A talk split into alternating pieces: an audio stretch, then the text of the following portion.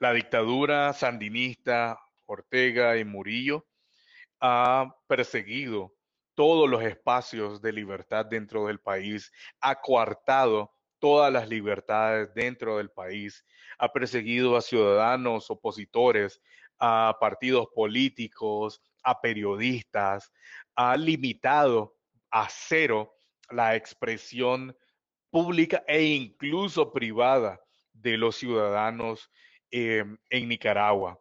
Ahora estamos viendo la represión que va directamente hacia la libertad de culto, eh, principalmente o realmente dirigida hacia la Iglesia Católica, que a la falta de organismos de derechos humanos, de espacios en donde hacer denuncia ciudadana, pues se ha mantenido a la par del pueblo de Nicaragua, a la par de la ciudadanía nicaragüense, eh, pues eh, manteniendo su voz profética en donde denuncia todos los atropellos que la dictadura a través del Estado de Nicaragua está haciendo a la sociedad. Quiero mencionar y recordar que eh, Monseñor Álvarez había sido retenido dentro de su, dentro de su eh, domicilio ya por 15 días y hoy pues se da finalmente la extracción de él hacia la capital. ¿Para qué? Para mantenerlo, según eh, un comunicado de la Policía Criminal Sandinista, bajo arresto domiciliar, que no es más que una treta para callar su voz. Em, lamentamos y nos solidarizamos con el pueblo católico de Nicaragua a consecuencia de este ataque.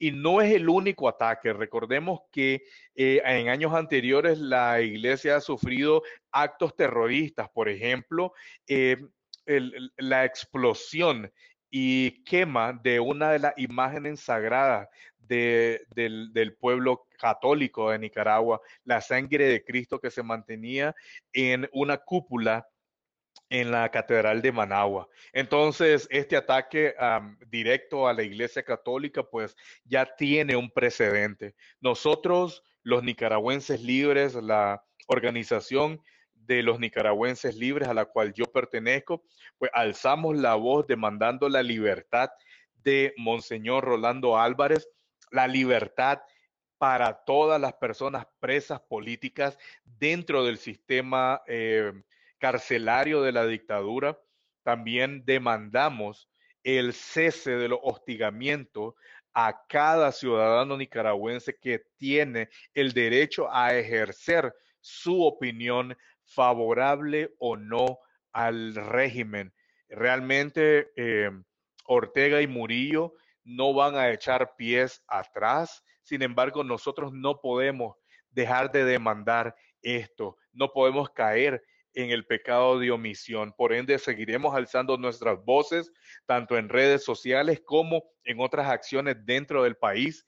Especialmente nosotros estamos por la salida total de la dictadura y por la instauración de un régimen democrático que nos permita a los eh, ciudadanos nicaragüenses no seguir siendo encarcelados, poder retornar al país a aquellos que nos mantenemos exiliados, en mi caso personal, pues desde Costa Rica, exiliado eh, en el 2019 después de haber sido encarcelado injusta e, um, y arbitrariamente, em, pues desde aquí, todos los nicaragüenses que podemos alzar la voz lo vamos a seguir haciendo. Gracias por el espacio que me permiten para hablarle a su audiencia en México y pedimos, por favor, de que apoyen.